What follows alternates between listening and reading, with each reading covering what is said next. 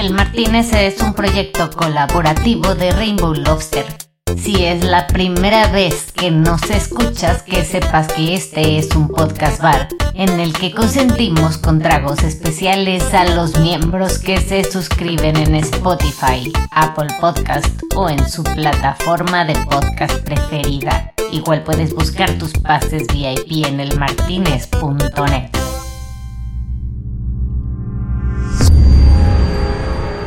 Enero 3, 2026. Zion es el unicornio latinoamericano de mayor crecimiento en el mundo, basado en las experiencias en audio que transforman la realidad con inteligencia artificial, y decide comprar el Martínez Podcast Bar Y hacer un podcast retro del futuro. para lanzar por primera vez un barman interactivo. Presentamos Hermenegildo II. Nueva generación en servicios de podcast para domicilio. Hola, yo soy Hermenegildo II, un barman interactivo a tu servicio a las 24 horas, cortesía de tu podcast bar y patrocinado por nuestra marca de alcohol de siempre, que en base a tus movimientos inconscientes, cuando estás escuchando, puedo entender qué necesitas para darle a tu cuerpo alegría macarena. Detecto necesidad en tu pituitaria de relajación después de resistir los pendejos con iniciativas de una junta. Te imprimo en tu sala una cuba campechana. Que te sientes indigesto después de seis días de Guadalupe Reyes. Ahí te va un carajillo edición cardamomo. Hermenegildo II es tu fiel compañero. Escucha atento tu despecho en la barra virtual y lee tus sentimientos vibratorios para poner la música exacta en el momento adecuado, acompañado del consejo preciso. No es ella, eres tú, tonto corazón. Déjate ir como una pequeña paloma viajera que quiere alcanzar una estrella. Hermenegildo II es traído a ti por el Martínez, un podcast bar propiedad de Zion. Todos los derechos reservados por AI.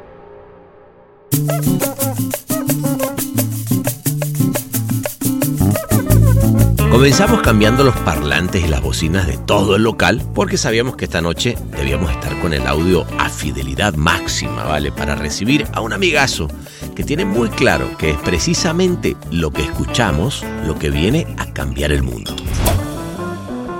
hemos interactuado con el Internet a través de nuestros dedos para usar un teclado como input y el output ha sido a través de nuestros ojos, ¿ok? Con nuestro monitor o con nuestro teléfono. Yo estoy convencido que en los siguientes 25 años vamos a usar otros dos de los cinco sentidos que tenemos, que es la voz y los comandos de voz para pedirle al Internet lo que queremos y nos los va a entregar por los oídos. Hoy los podcasts es como la web 1.0. Al rato que tú puedas interactuar con tu podcast y hacer preguntas y el podcast te entienda y la voz del pan esté en una inteligencia artificial y te conteste, eso va a ser otra cosa. Él es cofundador de Sonoro, una de las compañías líderes de producción de contenidos en audio first en español, inglés, spanglish, con más de 5 millones de downloads mensuales de podcast con operación en Nueva York, Los Ángeles y Ciudad de México, después de haber sido fundador de Element, la agencia que formó parte del lanzamiento de Spotify en México. Un tipo que ha sido siempre alguien mirando a las nuevas tecnologías y que comenzó muy temprano en esa búsqueda.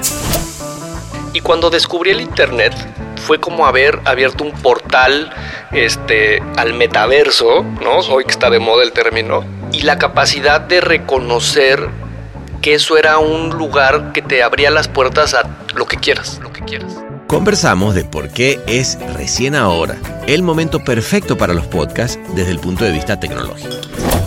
Y como decías, aunque el podcast tiene 20 años y no es un término nuevo, ni probablemente eh, son contenidos que apenas están haciendo, se hacen desde hace 20 años, pero no se había masificado. O sea, hace, hace 20 años no todos teníamos un teléfono en nuestra bolsa que tuviera la capacidad de almacenar, reproducir contenido. contenido. Me contó con una explicación muy simple por qué Spotify ha decidido invertir de manera tan agresiva en los podcasts. Spotify ha pasado de ser la compañía de música en streaming a ser la compañía de audio. El mayor gasto que tienen como compañía es el pago de derechos a las disqueras y a los artistas cada vez que alguien escucha una canción. Y si yo logro que la gente los minutos que me consume al mes, en lugar de que consuma música que me cuesta. Es como una barra libre y los drinks de la barra libre. Mejor consume agua que no me cuesta, que se llama hoy podcast. El ahorro que tienen es la utilidad. Es la utilidad. Luego hablamos de cómo nació Sonoro. Primero encontré un socio que estaba igual de loco que yo Ah, y que quería explorar esto como yo, que se llama Josh, y un poco los dos traemos estas cosquillitas ganas de explorar el, el tema de los podcasts. La verdad es que no sabía nada del tema contra lo que hoy podemos platicar, ¿no? Dos años y medio después, y medio después, y medio después. Me conversó cómo comenzó todo con una serie de terror latinoamericano en podcast. Hicimos una primera historia que se llama Crónicas Obscuras, que, que retrata algunas leyendas de Latinoamérica y en esa primera temporada escogimos los nahuales, que son estos seres míticos como alebrijes de animales que se transforman en humanos y tienen este tema como de magia y de chamanismo y cosas así. Y creamos una, una serie eh, de seis episodios donde contamos una historia de dos cárteles y cómo estos seres un poco entran ahí en medio. Entran ahí en medio. Pasamos también por Princess of South Beach, una telenovela en podcast que está saliendo al aire en inglés y español con actrices y actores de primera. En la versión en inglés, por ejemplo, tenemos a Rachel Ziegler, que es la upcoming star de Steven Spielberg en West Side Story. Y lo primero que nos dijo cuando hablamos con él, en- sin tener el business plan, dijo, hagan una serie y si son capaces de hacer un number one hit, regresan y platicamos. Y platicamos. Luego me contó de Toxicomanía, una serie con Luis Gerardo Méndez que cuenta una historia literalmente alucinante, chico, del México del siglo pasado. Y es la historia de la legalización de las drogas en México en 1940. Las drogas fueron legales por seis meses en México antes que Ámsterdam lo legalizara, antes de que California fuera legal como ahora. Este doctor convence al presidente, legalizan las drogas y ponen dispensarios en toda la ciudad y te regalaban cocaína, morfina, marihuana, o sea, ni siquiera creas que marihuana, o sea, hard drugs. O sea, ¿quieres una inyección de, de morfina? Pues vente y aquí te curas, tu fix y te me vas a trabajar. A trabajar. Y terminamos hablando de cómo se hace para innovar en tantas industrias tan nuevas. Yo creo que es ser curioso en la vida, bueno. Y ese es como el primer paso, como para tener esas ganas de ir a meterte a la oscuridad y, y jugar y no tener paradigmas, no tener paradigmas no tener paradigmas. Cambio y fuera. Aunque aún no estamos en 2026, aquí le dejamos la primera versión, beta, de Hermenegildo II. Para lo que salga y mande usted, dígame que les traigo. A trabajar, Hermenegildo. Deja de echar la hueva. Muchacho, estoy presentando, ¿no? Bueno, como les decía, les llegará su traguito dependiendo del estado emocional para que se relajen y me acompañen, levantando su copa para recibirlo, porque él es Jerónimo Ávila.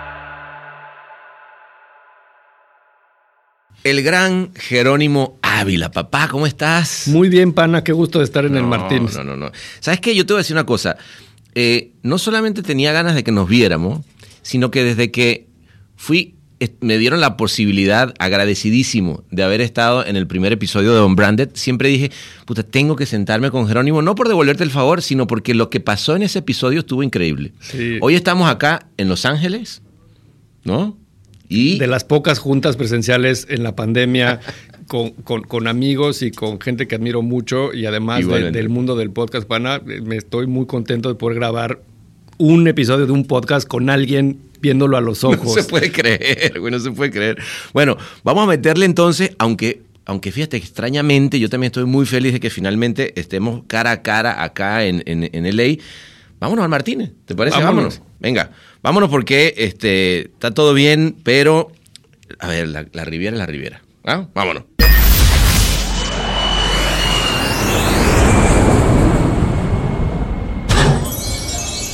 Bienvenidos a El Martínez. ¿Qué le servimos para empezar?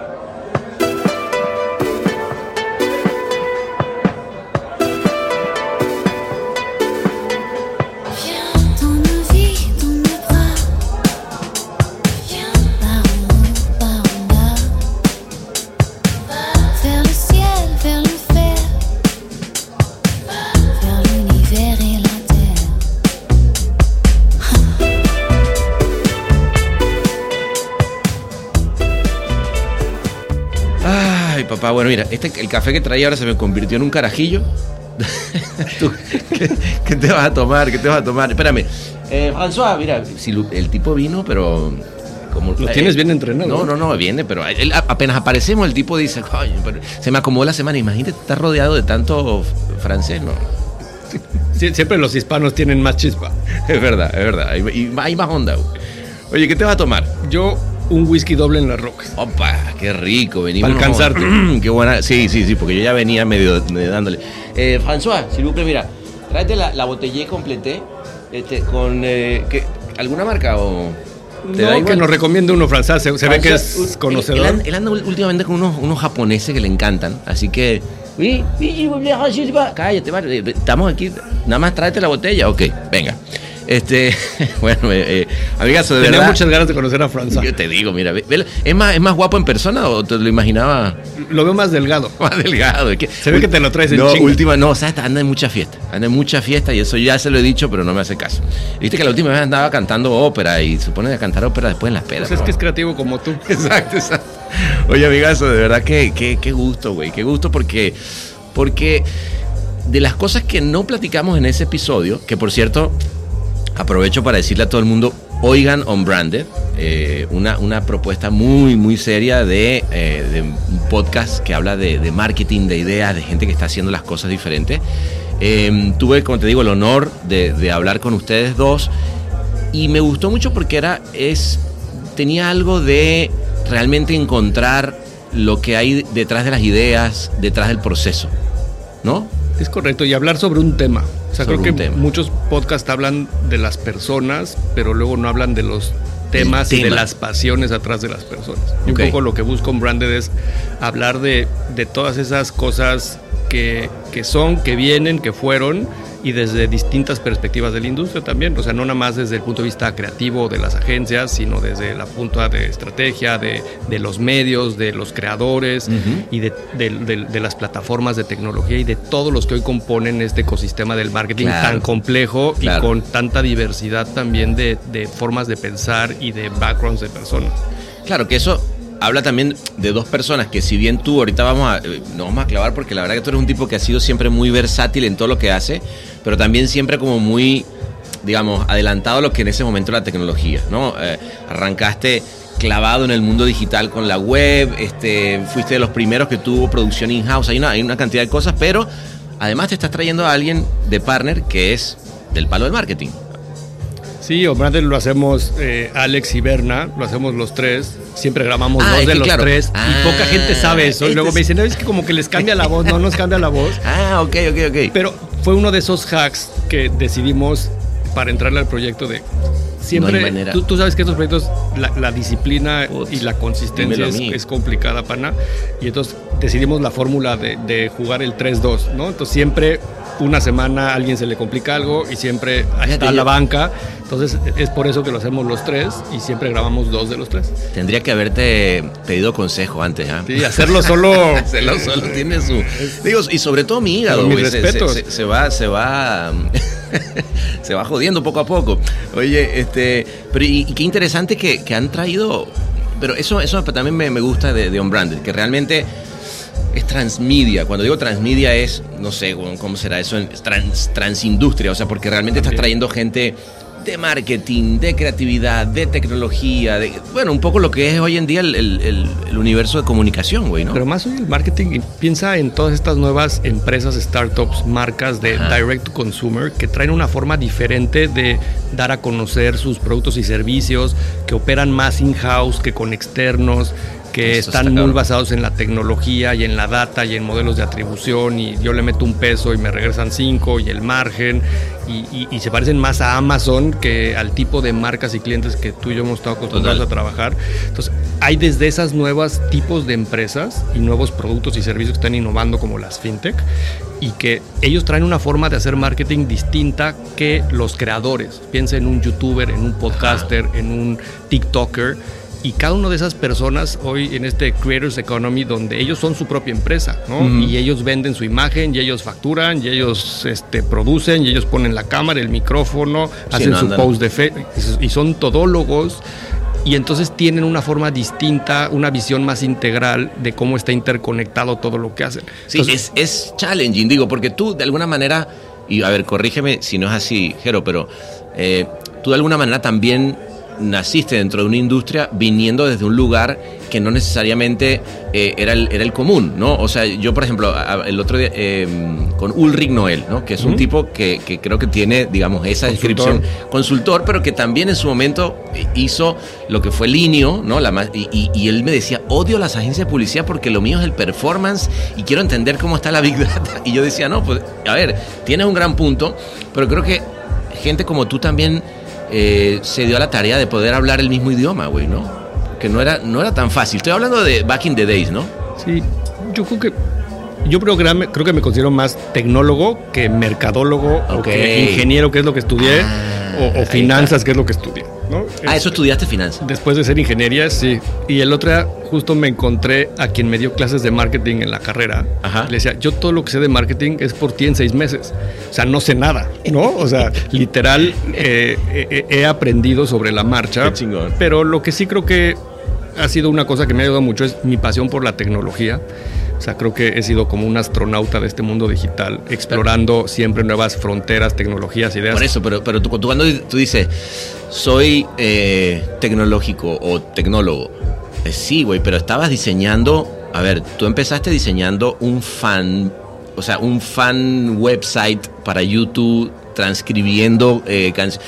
También hay una cosa, o sea, obviamente, obviamente tiene, tiene una vena creativa fuerte, pero ¿cómo fue eso, güey? O sea, ¿cómo un, alguien que es eh, un eh, ingeniero financiero, pero de repente terminas metido haciendo Photoshop, este, diseñando website y de repente te das, un, te das cuenta que hay un mundo que a lo mejor, que, ¿cómo te, te cayó un poco de arriba? ¿Cómo?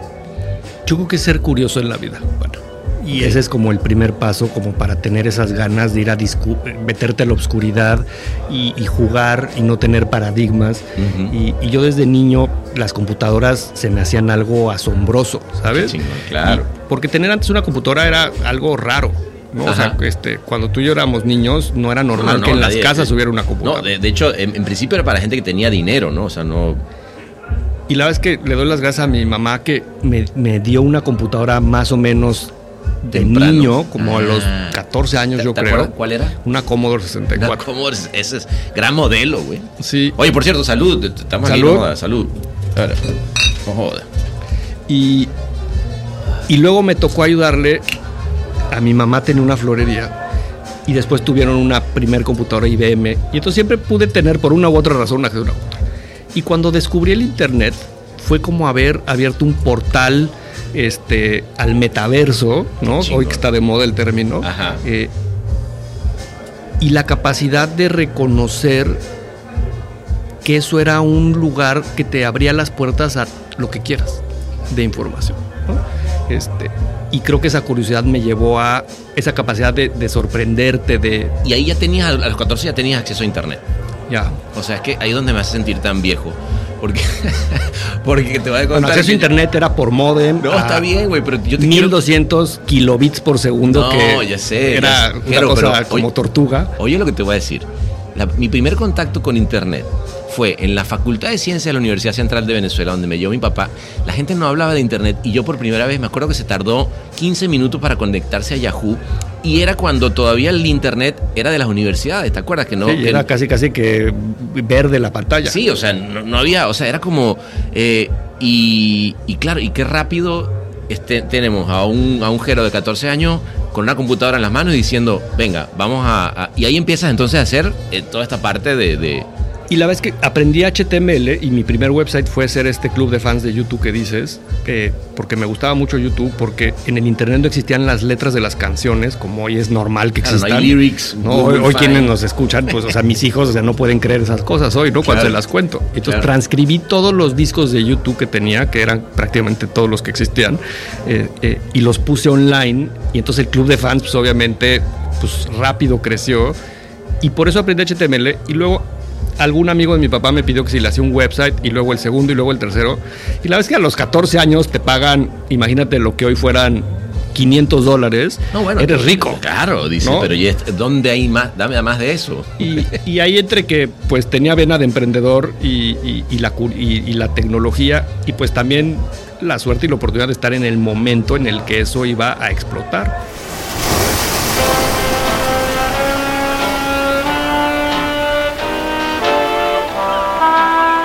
Martínez. Un podcast de edición ilimitada.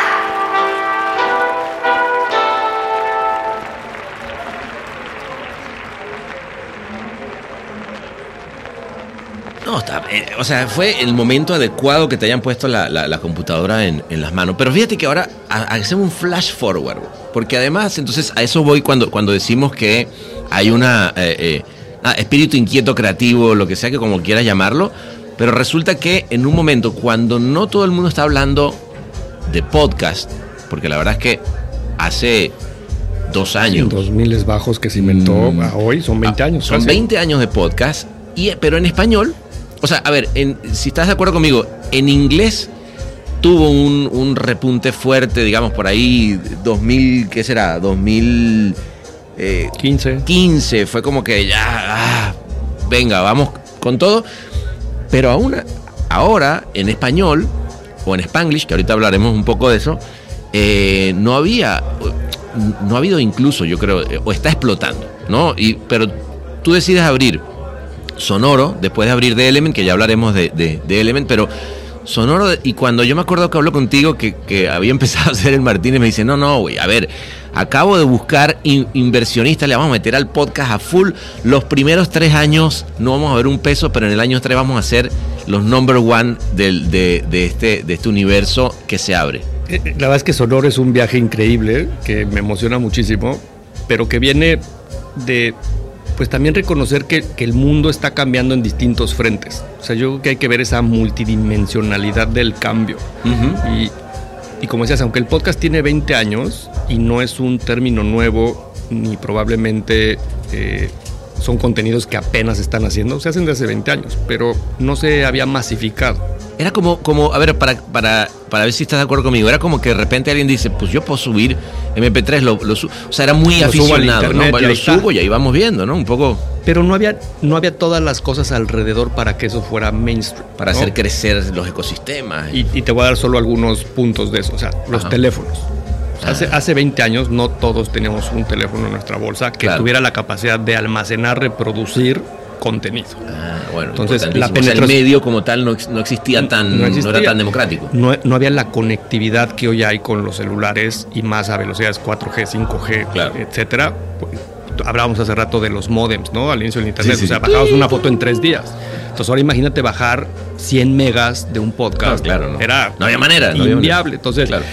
El Internet of Things, o sea, hay muchas cosas que hoy hay en el ambiente como ingredientes que juntos logran que de repente haya esa explosión. Entonces, lo- los que hemos estado en este negocio de la innovación, ¿no? Eh, pues de repente las ideas existen, pero el ambiente no está listo. La gente no está preparada para recibir esas ideas. ¿Y cuándo, ¿Y cuándo a ti te llega y tú dices, no, espérate, ya estamos? A ver, tú venías de, de- de haber, con, con Element, haber, no digamos, lanzado eh, Spotify en México. No sé si lanzado, pero haciendo gran, muchas de las campañas de, de Spotify de... ¿no? Sí, fuimos su agencia por cinco años. Cinco años. Les ayudamos, eh, el primer año no, sino el desde el segundo año les ayudamos a lanzar todas las campañas de branding y de adquisición de usuarios en México y en todos los países de Latinoamérica. Y ahí tú entonces dices, ok, a ver, Spotify entró fuertemente el año pasado, digamos, eh, fue en, México, digo, estoy hablando a nivel Latinoamérica, y que dijeron, voy con todo, lanzo, o sea, compro Anchor,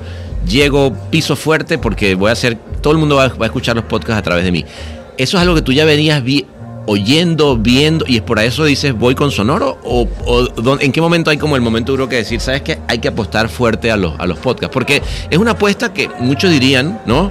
Y, el que no está metido y tal dice, te cae que voy a clavar en podcast que es muy de nicho, ¿sabes? Yo creo que el mundo del audio estaba tomando como camino contra el video. Y yo creo que si ves la historia de, de- del video y, nada más YouTube o Netflix, si te nada más entendiendo eso, y lo Sí. que ha transformado el- la creación del contenido o la transmisión del contenido entre la tele y el streaming. Eso mismo está pasando. La, la música fue el, fue el primer formato en transformarse. Cuando Claro. de- pasamos de lo análogo, los cassettes o los viniles, eh, o la radio análoga a la digital, fue, fue la primera industria que se transformó Y, digitalmente. claro, y que no sabían qué hacer, güey, ¿te acuerdas? Después de- le tocó a la televisión y al cine, ¿no? Y Ajá. hoy se nos- tenemos compañías como Netflix o como Destrozando HBO, el no, destro- Ah, para y- bien, ¿no? Y cambiando la forma Cambiando los paradigmas. eh, en la que se hace contenido.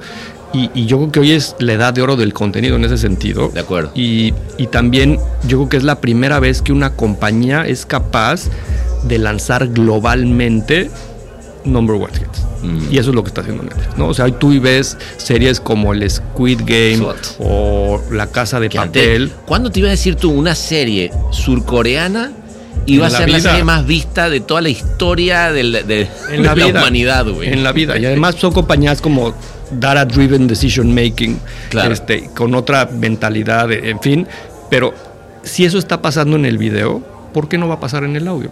O sea, si, si- si el audio ya pasó por eso, Ajá. esta yo pienso que es como la segunda vuelta de transformación del audio. Pero a ver, tú, tú, ¿cómo se lo pichaste, güey, a, tu, a tus, este... Me, me- me interesa desde, desde mi ignorancia también. A ver, yo, yo un poco le, como lo he hecho todo, a, a diferencia tuya y de gente que, que- y de verdad respeto porque tienen acceso a, a- a Big Data. Una, yo un poco lo hago siempre a veces como desde la panza, ¿sabes? Yo de repente empecé a decir, puta, veo oír, oigo mucho hablar de podcast, ¿sabes? Un poco así como, oigo mucho, oigo mucho y digo, voy a entrarle. Pero digamos, tú tuviste que armar un plan de negocio y convencer a mucha gente. ¿Cuál fue, o sea, cuál fue tu pitch, güey? ¿Cuál- ¿Cómo llegaste y dijiste? Uno, yo creo que, ¿cómo sabes? Es instinto, como bien dices. Ok.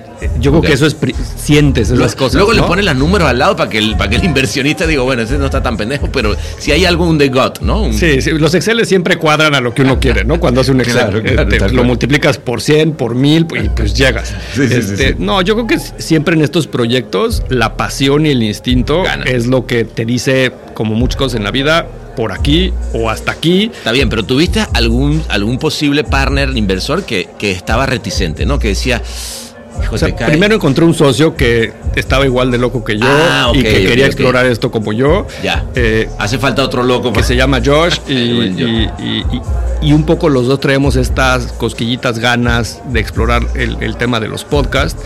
La verdad es que no sabía nada del tema contra lo que hoy podemos platicar, ¿no? Claro. Dos años y medio después. Claro.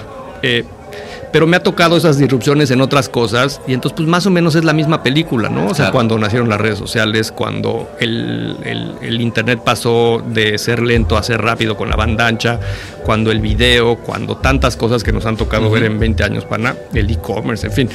Eh, y entonces tienes ese instinto.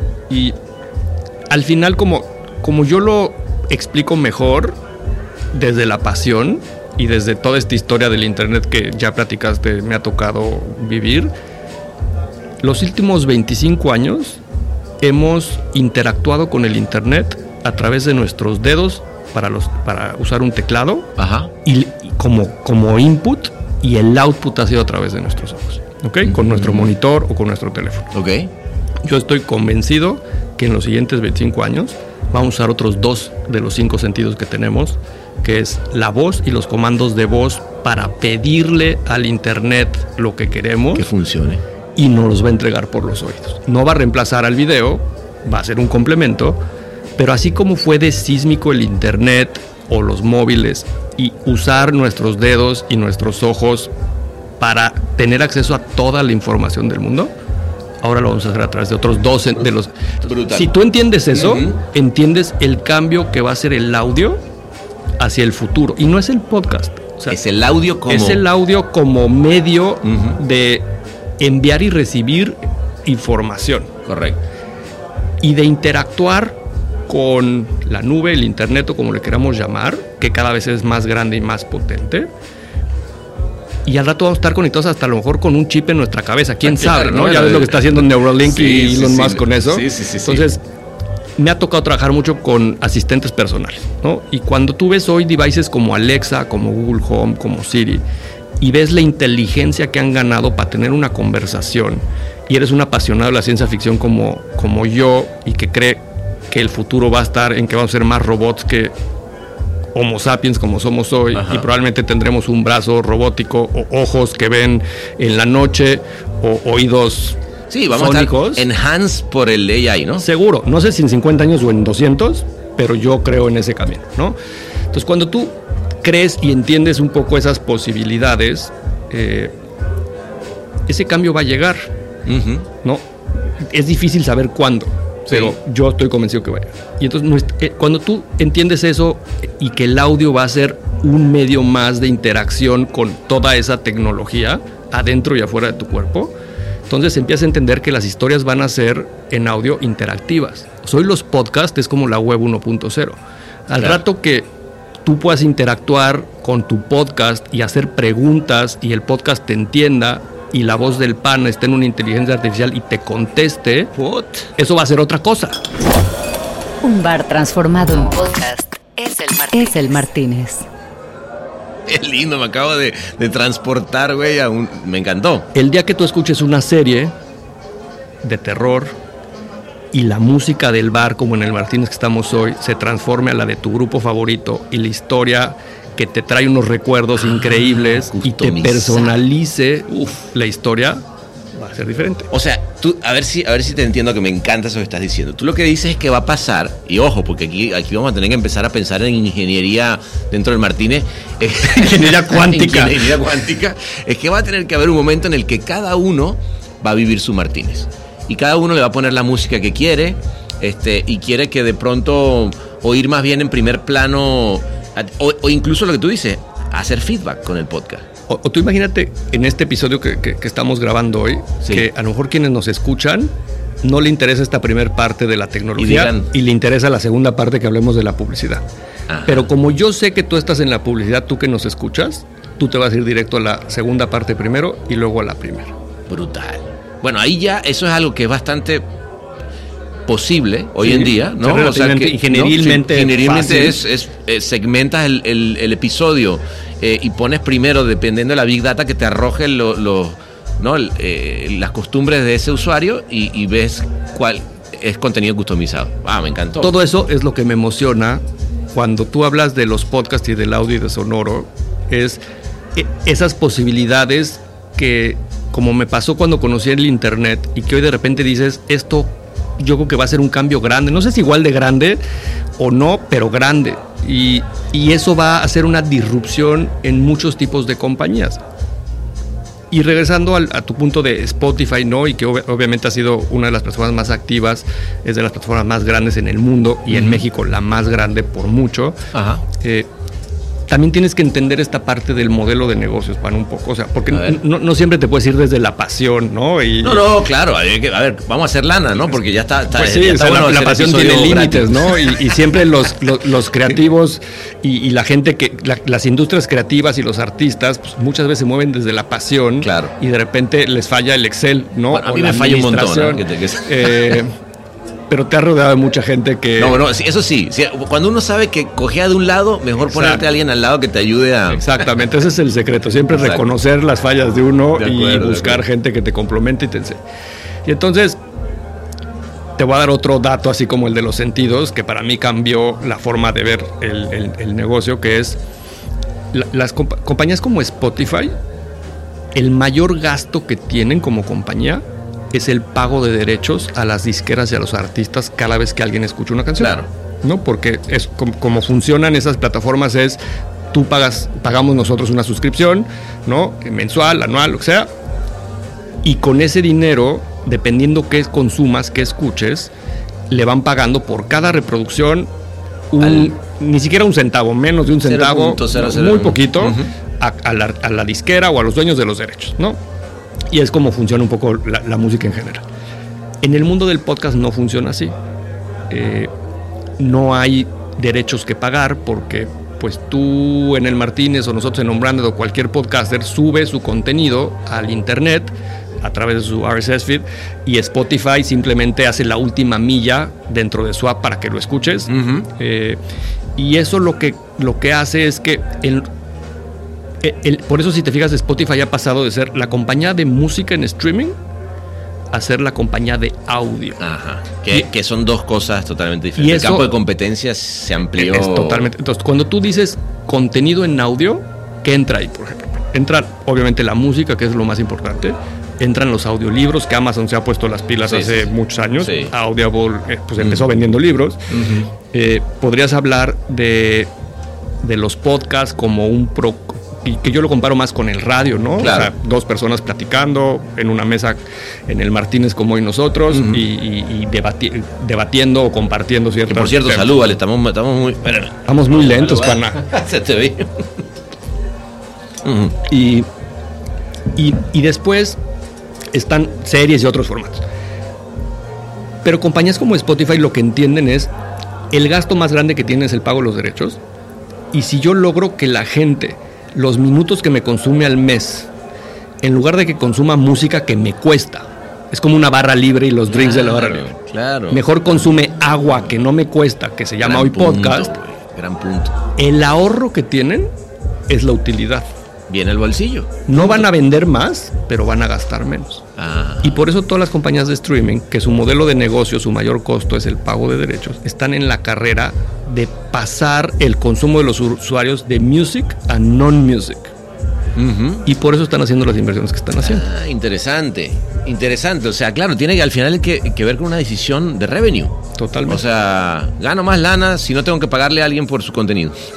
Entonces, dicho eso, pues un poco lo que la ambición que tiene Sonor es primero ser una compañía global de contenido, Opa. ¿no? Un poco como Ajá. este poniendo ahí de referencia a Netflix y lo que hablábamos de Ah, me, encanta, güey. perdón, me encanta cuando alguien dice, ¿sabes qué? Yo voy a conquistar el mundo, güey. Ese- Así tiene que ser. Pues uno tiene que llegar con seguridad Ah, huevo, aquí a la barra no, del no, Martínez, pues si no, ¿cómo, cómo le hace uno? No, no, no, así tiene que ser, güey. Así tiene que ser siempre, pan. Y, y además creérsela, ¿no? O sea, creo que los, los- los latinos, Importantísimo. este, y tú que has estado en tantos festivales, en tantos premios, eh, los leones, etcétera, uno si no se la cree no llega. No, no, no. Mira, yo, yo te diría que de, las gran, de los grandes apre- aprendizajes después de, de 70 episodios es que, así como tú estás diciendo, ¿sabes qué? Vamos a hacer la compañía global, eh, es la gente que ha dicho, "Mm, pateo el tablero porque creo en mí y en mis capacidades y voy a trabajar para eso. O sea, que al final del día se trata de realmente ir y chambear. Lo que pasa es que muchas veces, si, si estás de acuerdo conmigo, Jero, es que en, en nuestros países nos han enseñado a que, bueno, es que todo eso se hace en los países desarrollados y es allá donde de pronto se va. No, no, no, espérame un segundito. Hoy en día creo que una de las cosas que sí pasa, y estás de acuerdo conmigo, es que hay una democratización de las posibilidades de hacer. O sea, las herramientas las tenemos todos. Y la pandemia además nos ha dado la enseñanza de lo podemos hacer donde se nos pegue la gana. Claro, claro. O sea, ya ni siquiera tiene que ser en un lugar, en una latitud, en una ciudad. Puede ser en la playa, puede se- ser en el bosque, puede ser aquí en el. Martínez o, o- o en donde sea. Entonces, yo creo que también somos muy capaces. eh, y ahora que en Sonora hemos estado haciendo tantas series, de repente yo como les digo es, yo quiero ahora inverta- inventar las telenovelas versión podcast, ¿no? Y exportarlas al mundo como lo hizo Televisa con las novelas décadas. Buenísimo, ¿no? Eh, y, y esta es la, la nueva que acaban de lanzar. The Princess of South Beach. Princess of South Beach. eh, me pareció alucinante la decisión. A ver, creativa, mm, voy contigo porque además me, me gusta que sean eh, asumidamente, o sea, van al, van al punto de decir, ah, te caes con una telenovela que es así, puede ir a podcast. O sea, no es que te hago una telenovela, una telenovela, pero no te digo. O sea, te digo, güey, todos las, las clichés de una telenovela te los voy a tirar en un podcast y me lo dice así desde la venta. Ya desde ahí hay un tema de humor que me gustó. Y por otro lado, también hay una cosa que tiene que ver con juntar buen talento de varias partes de- de- del mundo hispano y ponerlos en un lugar a hacer efectivamente, como bien dices, esas, esas grandes mezcolanzas que nos, que nos enseñó Univisión o, o, eh, o Telemundo, ¿no? Y también ir, ir a lo grande, ¿sabes? O sea, Claro. desde el talento. Y uno pensaría que, eh, que luego el, el- el talento de esos niveles nunca te va a voltear a ver y nunca te va a pelar. Sí. ¿no? Pero si uno llega con seguridad y llega con un proyecto bien armado, con un buen plan. Y, y- y demuestras que vas a hacer las cosas con profesionalismo y las vas a hacer bien, te dicen que sí. Interesante. ¿no? Entonces yo creo que por un lado está tener como claro con la data dónde hay las oportunidades de los nichos de las categorías, como en este caso las podcast novelas. Eh, segundo, creo que es tener como claro cuáles son los ingredientes con los que puedes cocinar esa idea, Mm. ¿no? Entonces el talento en este caso, como dices. o- ¿Qui- o ¿Quiénes, un- ti- quiénes tienen ahí? Nada más para que todos, todos sepan. Y Es más, que también vayan a oírla. Princess of Southwich tiene eh, grandes Pues mira, el primer reto de ese proyecto es, es, un pod- es una podcast que es de 36 episodios, mucho más con la lógica de las novelas, no diario, pero las publicamos tres veces por semana, Ajá. cuando normalmente todas las series que se han hecho son de 6, 8, No, no, ambiciosa. máximo 12 episodios. Ambiciosa eso, de verdad. Eso fue ambicioso. Luego, pues, si eso fuera poco, por dos, porque vamos a hacerlo en español y en inglés. Y eso en automático te lleva no solo a hacer dos guiones y adaptar dos idiomas y los chistes en español no se cuentan igual que los chistes en inglés, sino encuéntrate un cast en español, encuéntrate un cast Claro. en inglés, ¿no? Wow, ah, esa parte no sabía, fíjate. Yo, yo la tenía como Spanglish, pero no sabía que tenía una versión en inglés. ¿no? Como- es, es un Ah, experimento de wow. lanzarlo en los dos idiomas. Ok. eh, de la mano, además de iHeartRadio, que ha sido un gran Bueno, partner para lanzar es proyecto. como top of the top cuando hablamos de. Es el grupo de radio más grande del planeta. El Martínez, pura sabrosura tropical con acento franchute. un proyecto ambicioso, pero con un buen partner, ¿no? Hablamos hace rato de los socios y los complementos, entonces siempre hay que ir a buscar a alguien que te ayude.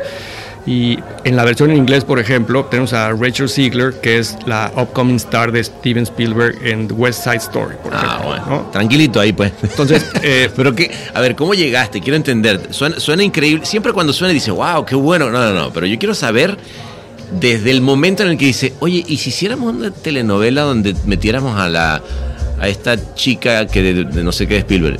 O sea, una cosa es eso, a llegar a llegar a llevarlo. Y que, ojo, sé que además Sonoro no tiene tanto. ¿Qué, qué tiene? Son dos años y sí, medio. empezamos a finales del 2019. ¿Y eso fue uno de los primeros proyectos que tenían pensado? ¿O No, la verdad es que el, el primer proyecto, eh, y, te- y te lo voy a contar con esa, es, hicimos Crónicas Obscuras, Ajá. que es de terror. ¿Ok?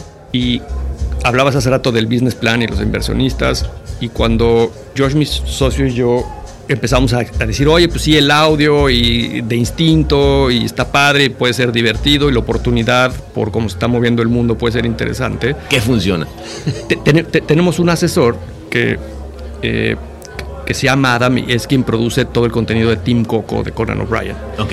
Fue uno de los fundadores de Ah. Gimlet y de Midroll. No, bueno. Eh, entonces, No, alguien pues, sabe y, y te lo muchísimo. trajiste de, de- de partner a. No, él es nuestro O sea, advisor. de él trabaja full time para Conan. Qué lindo. Eh, y lo primero que nos dijo cuando hablamos con él, en- sin tener el business plan, dijo: hagan una serie y si, y si son capaces de hacer un number one hit, regresan y platicamos. Ok. Porque si no son capaces de lograr un hit allá afuera, no tienen lo que se necesita para este negocio. Ok. No, pues te dejan la tarea. O sea, Este, te la dejó ahí tranquilito. en la- cinco la vara, minutos güey, te ¿no? da como el coaching, ¿no? Este, No, ok. mames, o sea, de- ahí te la dejo. Ya luego ven, muchacho. Y, y entonces, pues, es- estudiando, ¿no? Porque pues, uno tiene que, que prepararse de lo que no conoce, no sabe, nunca ha hecho. Y pues el, el- el terror es el género en el cine en México que más se vende Más taquilla. ¿no? Entonces, pues, ¿con qué quieres lanzar algo primero? Pues, pues con lo fácil, ¿no? Pues el terror es lo que más se consume, pues tenemos un poco más de probabilidad que nos vaya bien si hacemos eso que si hacemos otra cosa. Ajá. Y hicimos una primera historia que se llama Crónicas Obscuras, que, que retrata algunas leyendas de Latinoamérica. Y en esa primera temporada escogimos los nahuales, que son estos seres míticos como alebrijes de animales que se transforman en humanos y tienen este tema como de magia y de chamanismo y cosas así. Y creamos una, una serie eh, de seis episodios donde contamos una historia de dos cárteles y, y cómo estos seres un poco entran ahí en medio.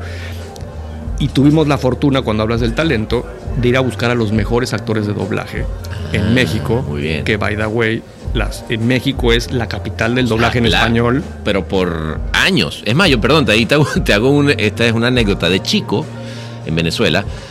Cuando uno hablaba, cuando uno jugaba, fíjate qué tan importante es la historia del, do- del- del doblaje en México. Cuando yo me ponía a hablar con, con mi amiguito y teníamos un carrito, tú empezabas a hablar y decía, hola amigo, ¿cómo estás? Y empezábamos a hablar como en mexicano, porque era como nosotros oíamos los dibujos animados. Entonces, imagínate tú lo, la, importancia, la importancia que yo, cuando estábamos hablando normal, eh, ¿para qué pasa? No sé, y cuando nos poníamos a jugar, hola amigo, ¿cómo estás? Vamos para no sé dónde. Y, y empezábamos a hacer que hoy, el audio de. hoy lo de vivo México- con mis hijas, con los youtubers españoles que empiezan a hablar Ah, como claro, españoles. ¿no? Pero Claro. bueno, resulta que México es la capital del doblaje porque el español mexicano es el acento más neutro, Neutro, claro. que existe en Latinoamérica y por eso en México se ha desarrollado eso. Entonces de repente empezamos a hacer esa serie con Humberto Vélez, que es Homero Simpson por 20 años, Oh. y todas esas personalidades que- del doblaje Que iban directamente al corazón de toda la audiencia. y que todo el mundo reconoce en el audio. O sea, cuando tú hablas de voces famosas, o sea, a lo mejor podría ser la voz del Estadio Azteca, la voz del buzón de Telcel, Claro. la voz de... Entonces, ¿cuáles son esas voces que la gente puede reconocer allá afuera, que ha vivido desde su infancia? Y creyeron en el proyecto, le entraron, lo hicimos, fue un trancazo. Y logramos el número uno y regresamos con Adam. Adam ya logramos el número uno, que sí. Ajá, what's next? What's next? Muy Pues- bien, muy pues bien, muy Another, bien. ¿no? Aquí, claro, claro, claro. eh, y, y una cosa te va llevando a la otra y, y preguntabas del talento y el, el otro contenido que hemos lanzado que creo que explica muy bien esa historia es Toxicomanía, Ajá.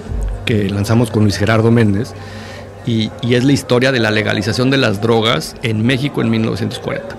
Bueno. Las drogas fueron legales por seis meses en México antes que Ámsterdam lo legalizara, antes de que en California fuera legal como ahora. Toxicomanía no la he oído, fíjate. Es, es más, a ver, vayan tomando nota. Tú, eh, el flaco este que está allá, está. eh, Deja de tomar, toma nota. Tenemos Toxicomanía, Crónicas Oscuras y luego hablamos de leyendas legendarias que, que también ha sido de los top number one durante mucho tiempo. Pero Toxicomanía lo que tiene, y y es un proyecto que creo que resume mucho como nuestras vidas profesionales, que viene, primero es una historia increíble, ¿no? que el mundo no conoce y que cuando tú quieres, de, repente pensamos que esas grandes cosas pasan en Europa, en Londres, en París, puta. ni madres, México tenía dispensarios de drogas Wow. como hoy existen en California en los 40. No mames. Cuando un presidente militar era presidente. What? Exacto. Qué locura, güey. Y, y la vez que es una historia increíble de contar, es un doctor que se llama el doctor Leopoldo Salazar Viniegra, que además era el, el psiquiatra del hospital psiquiátrico más grande del país, que era la Castañeda. Eh, y se da cuenta que las adicciones no es una cuestión de locura, como se pensaban en aquellos años, sino era una cuestión de salud. Era una adicción química de tu cuerpo. Ok. Y él propuso que si te iban controlando las dosis y te las iban bajando, te podía curar la adicción. Pero estás hablando de una época, pana, en donde si eras gay, alcohólico o drogadicto, eras como un loco.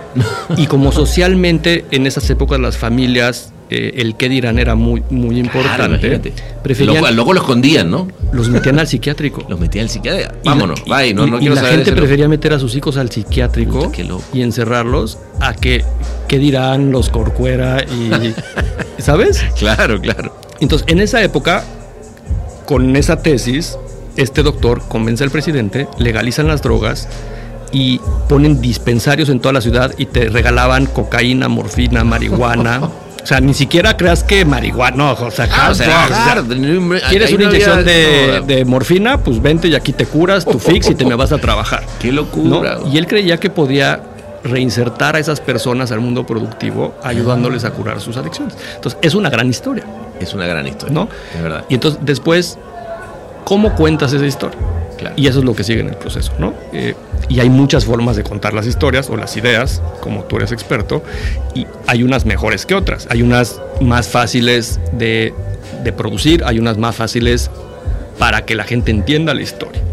Y entonces, cuando tú estás en el mundo del audio y quieres contar una historia y sabes de narrativa audiovisual, pues hay ciertos códigos en las películas y en, y en los videos que hemos estado acostumbrados que nos ayuden para contar las historias. Claro. Por ejemplo, tú de repente vas llegando, cambias de locación y estás de la oficina al coche a tu casa y pues ves cómo se sale de la oficina, entra al coche, llega a su casa. En el audio no tienes No esos manera, elementos, entonces claro. tienes que ir buscando otras técnicas y otras formas de estructuras narrativas para ir conectando esas cosas. No, ¿no? brutal. Entonces fue un proyecto que nos tardamos muchísimo en hacer el research de la historia, el research de, para llegar a un guion, lo escribimos dos veces el proyecto, Dos veces. dos veces, porque la primera vez la verdad es que no llegamos a un buen camino y supimos reconocer Qué que, bueno, que no estaba... después Poder, el- poder desechar es importantísimo en algún Y es momento. bien difícil. Sí, está cabrón. Pero bueno, estamos tan convencidos de que era una gran historia que estuvimos dispuestos a Square One, hoja en blanco, lo vamos a volver a escribir. Y llegamos a un mejor lugar y estábamos en un, en un, en un, en un whiteboard, este, bueno, ¿qué sigue? ¿Quién sería la mejor persona para contar esta historia? ¿no? Y, y quién podría ser ese latino que está allá afuera rompiéndola y que sería lo mejor que le puede pasar a esta serie y a Sonoro. Claro. Hicimos una lista, Luis Gerardo Méndez estaba Punto. encabezado de esa lista. Conseguimos hablar con, ¿Cómo le llegaron? con su manager. La verdad es que trabajamos con UTA, que es una agencia importante de talento en Los Ángeles, y, y- y a través de ellos lo hicimos. Eh, el manager creo que tuvo la visión de, Dijo, de ah, entender el potencial del proyecto. Bueno, pero eh, perdón que te, que- que te voy a hacer una pausita ahí. Es que los grandes actores le está pasando que, que cuando les cae un, un podcast ya no, ya no es como, "Güey, un podcast. O sea, este, Julia Roberts le cae Homecoming. Y fíjate que, y, ahí te lo dejo nada más picando porque es, es un gran inciso cuando esto que me estás diciendo. Cuando le, yo quiero pensar que cuando le llegó a Toxicomanía, a él debe haber dicho, Luis Gerardo dice, puta, hay, aquí hay, y ahorita me vas a contar bien cómo es, pero contaba Julia Roberts que fue, que a ella le puede, imagínate la cantidad, ella dice que podría ser una casa con la cantidad de guiones que le llegan, pero que lo que le dicen es, métete a este link y óyelo. Y mientras ella estaba jugando con su hija, se vio atrapada por una historia que fue Homecoming, que además, que además luego terminó entonces, este, em, digamos, ya habían hecho el podcast y ella termina diciendo voy a ser la actriz. Aquí es incluso más cabrón porque eh, es como que si Julia Roberts hubiera sido la voz inicial desde el podcast, ¿no? Un bar inclausurable. El Martínez. Ya que lo ves en retrospectiva es un poco más fácil de entenderlo, pero por un lado era una historia buena, que habíamos dedicado un año a armar el deck del proyecto, entonces era un, es como un gran pitch. O sea, Claro. cuando, cuando quieres ganarte una cuenta grande y te tardas mucho tiempo en hacer ese pitch, es más probable que la ganes que si Totalmente. la haces en cinco minutos en una servilleta. ¿no? De acuerdo. Eh, y si practicas y ensayas y cómo se la vamos a pichar y cuáles son, qué, qué va a ganar él. Claro. ¿no? Eh, dos, creo que este cliché del momento correcto, creo, eh, porque pues en pandemia muchas de las producciones audiovisuales del cine se Ah, pararon, claro, claro. entonces estaban todas esas personas sin chambear, Tormenta perfecta. tormenta perfecta, entonces pues, están dispuestos a escuchar cosas que no estarían dispuestos si están entre una película y otra. claro. Y, y, pues también creo que pues a veces quieren explorar otros personajes de los Que- han hecho antes Claro. y, y, y el podcast es un riesgo bajo para hacer eso en ese sentido de, de Claro. una carrera profesional. Entonces se, se alinearon muchas cosas, sin duda, le entró al proyecto, eh, es productor ejecutivo con nosotros de ese proyecto y creo que es ahí donde Sonoro también ha sido muy innovador en el modelo de negocio de cómo asociarse con los creadores Ok. no es normal que un actor principal, bueno, a lo mejor eh, eh, Iron Man en Marvel así lo hizo y es socio de Marvel, pero es raro que de repente un guionista tenga equity en la propiedad intelectual de una película Claro. o un actor en general. Entonces, en hemos, guionista, guionista ni hablar, aún menos. entonces, en Sonoro hemos explorado un poco ese modelo de cómo podemos hacer un, un- un mejor esquema de negocio para todos los involucrados y que aportan valor y que también apuesten, ¿no? Porque obviamente no nos alcanza para pagar lo Sí, que cuesta un talento desarrollo, o, ta- o talento. de ese nivel, Claro. ¿no? Y entonces pues, tienes que buscar otros esquemas y ser muy creativo también en la propuesta de negocio que les pones a esos esquemas. Está buenísimo. Entonces, pues logramos hacerlo, grabarlo, fue un éxito, lo lanzamos el 420 eh, y, la verdad es que estoy muy contento. Yo que se va a ser el primer proyecto sonoro que, que va a ver la luz en una compañía de streaming en algún par de años. Vamos, carajo, muy bien. Es que es que lo que te digo, terminan siendo. O sea, a mí, una de las cosas que me vuela la cabeza con el podcast, y, y bueno, ahorita no, no sabía eso me estás diciendo, es gran noticia, pero que es perfecto porque el nivel, o sea, obviamente es una inversión, Obviamente hay una inversión y hay una apuesta y, y nada, nada es que no te sale dinero. Pero, pero lo que sí es un hecho es que te da una libertad creativa de poder hacer toda una historia, ¿no? Con un, po- un poder de imaginación impresionante, que es un gran proof of concept para luego decir, bueno, ahora vamos a filmar, güey. Exacto, porque pues, obviamente hacer un- un- una serie en podcast cuesta una veinteava, cincuenteava o más parte de lo que cuesta hacer una película. Entonces, este modelo de, pues con lo que haces una película, hagamos 50 y probamos cuáles funcionan y Claro. esas que funcionan y que ya tienen una comunidad y que ya tienen un como proof of concept de algún momento, lo llevamos, a, invertimos en llevarlo al mundo audiovisual. Qué lindo, güey. eso es lo que ha pasado con los podcasts en Estados Unidos y con Claro. series como Blackout, Top Coming, Doctor Death, etcétera. Pues, Claro. Eran grandes hits de podcast y se vino a la televisión. Y eso pues me tiene muy emocionado para como regresar a esa parte creativa, Qué ¿no? chingón. Este, y además, como dices, con ciertas libertades. No, y entrar en la, en la narrativa de frente, ¿no? O sea, porque volvemos al, volvemos al anterior. No que uno no haya, no haya hecho narrativa cuando comunicas con marcas, pero creo que hay, hay una cierta. No sé. eh, Las bases ayudan, Las bases ayudan, pero hay que descubrir cómo. Eso. en o sea, este y- medio. E ir, e ir este. E ir entendiendo, ¿sabes? Este, un, un arco, un, un personaje, cómo se desarrolla, cómo, cómo se inflexiona a ese, a ese actor, en fin, está- desde el punto de vista creativo es muy lindo. Y también con simplicidad, porque el audio tiene el reto de solo piensa en cuántos personajes. O sea, no puedes abusar que haya demasiados personajes puta, ¿y porque no te da la cabeza era, para, Claro. para llevar el, el- el registro de este es el bueno, este es el malo. Cuando hacemos los castings hay que pensar que los que comparten muchas escenas tengan tonos de voz tan diferentes y contrastantes entre sí para que la gente pueda distinguir quién Claro. es quién. Claro. Entonces, hay muchas otras cosas que eh, cuando hacemos un comercial u u otro tipo de ejecuciones en la publicidad no tienes que considerar y aquí sí. Entonces, eso está divertido porque también es desaprender algunas cosas para inventar y descubrir otras fórmulas. Algunas funcionan, otras no funcionan. Y escribir esos libros de texto de las escuelas del futuro, de, de cómo van a hacer esas, Claro. contar esas historias en este medio. Qué, qué chingón. No, porque además está pasando, fíjate, eh, y, y- y con esto eh, vamos a ir, eh, espérame un segundito. Eh, sí, dice que ya, ya tienen, tienen sala, el- nuestra sala ya como para que sigamos con, hablando de otras cosas ya de con esta Venga, botella, pana. porque ya me gustó. Este, pero fíjate qué interesante, pasas de, del primer e-commerce de una de, Banamex en México. Fíjate de dónde, dónde me estoy yendo. Este arco está cabrón. Prim- el primer e-commerce de, Banamex lo hiciste y, fue con Element, tu, agencia, la que no nos dio tiempo a hablar porque es que ya, a ver, creo que el Martínez, y por eso me gusta, a ver, si hay algo de, algo hemos hablado en Martínez es de publicidad, con lo cual a mí me gustaba más bien clavarnos en la historia detrás del sonido. Pero ese, ese arco de alguien que empieza eh, haciendo website, luego dice, vamos a hacer el primer e-commerce para, para una marca. Ah, mm, En este caso, hablando de Spotify y de cómo, de una industria que, que vino a nacer, porque nadie sabía con qué se comía. Yo, ¿por qué voy a pagar por música, por una suscripción en streaming? Corte A, estamos hablando de eh, audio y, y de aquí para el real.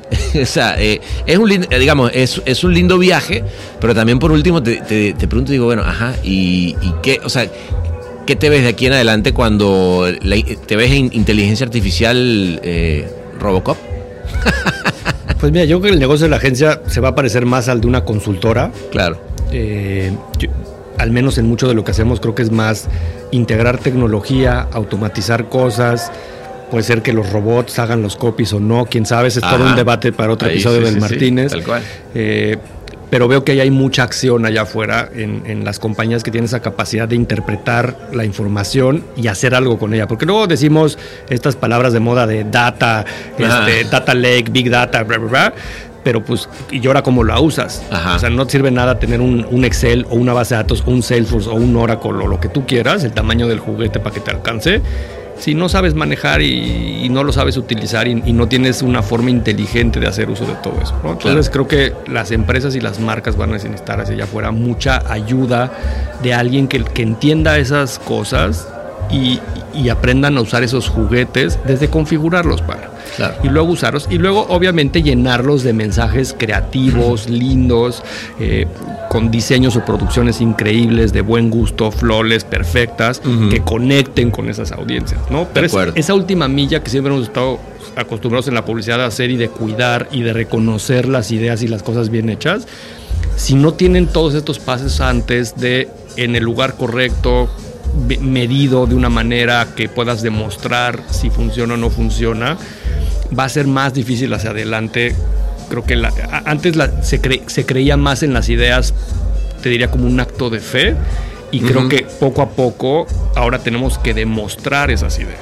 Claro. ¿no? Y aunque convenzas en que alguien te crea que es una buena idea y la hagas, te va a exigir que demuestres que esa idea Te, te va a fue buena. Te va a exigir las tres letras a las que todos le tememos que se llama KPI. Exacto, O sea, ¿no? que O sea, realmente que generen dinero. Claro, que claro. tristemente vivimos en un mundo capitalista, ¿no? Que este, pues entran 10 y quieren que salgan 50. Tal cual, tal cual. Oye, hermanito, pues de verdad que qué gustazo, cabrón. La verdad, este, Qué gusto, me, me- pana. me encanta. Felicidades, por cierto.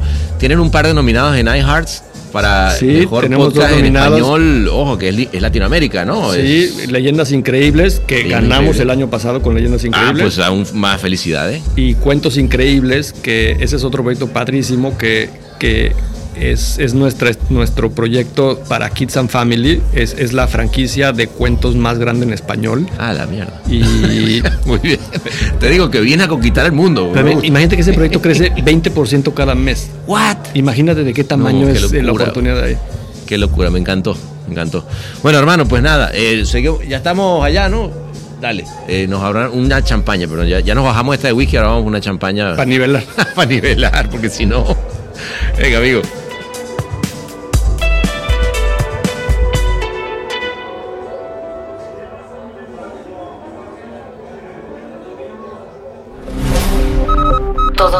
Reservados y todos los torcidos depravados. El Martínez.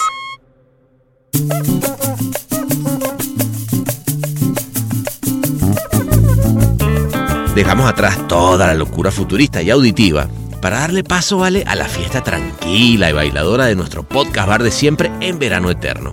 Hermenegildo siguió toda la noche sirviendo, pero resulta que la inteligencia artificial también sabe cómo seducir y no dejó de querer sacarle el teléfono a una chica mientras le explicaba que él conocía sus sentimientos mejor que nadie. François por suerte sacó la casta mientras yo me tomaba un último trago con Jero antes de irnos a la terraza del hotel donde nos esperaba con un DJ francés que es sobrino de François y que la verdad la descoció. Y para los que como tú, que son de la casa, se quedaron hasta aquí, los voy a dejar con un pedacito del tráiler de Toxicomanía, porque la verdad vale es que creo que es ¡mua! una chulada.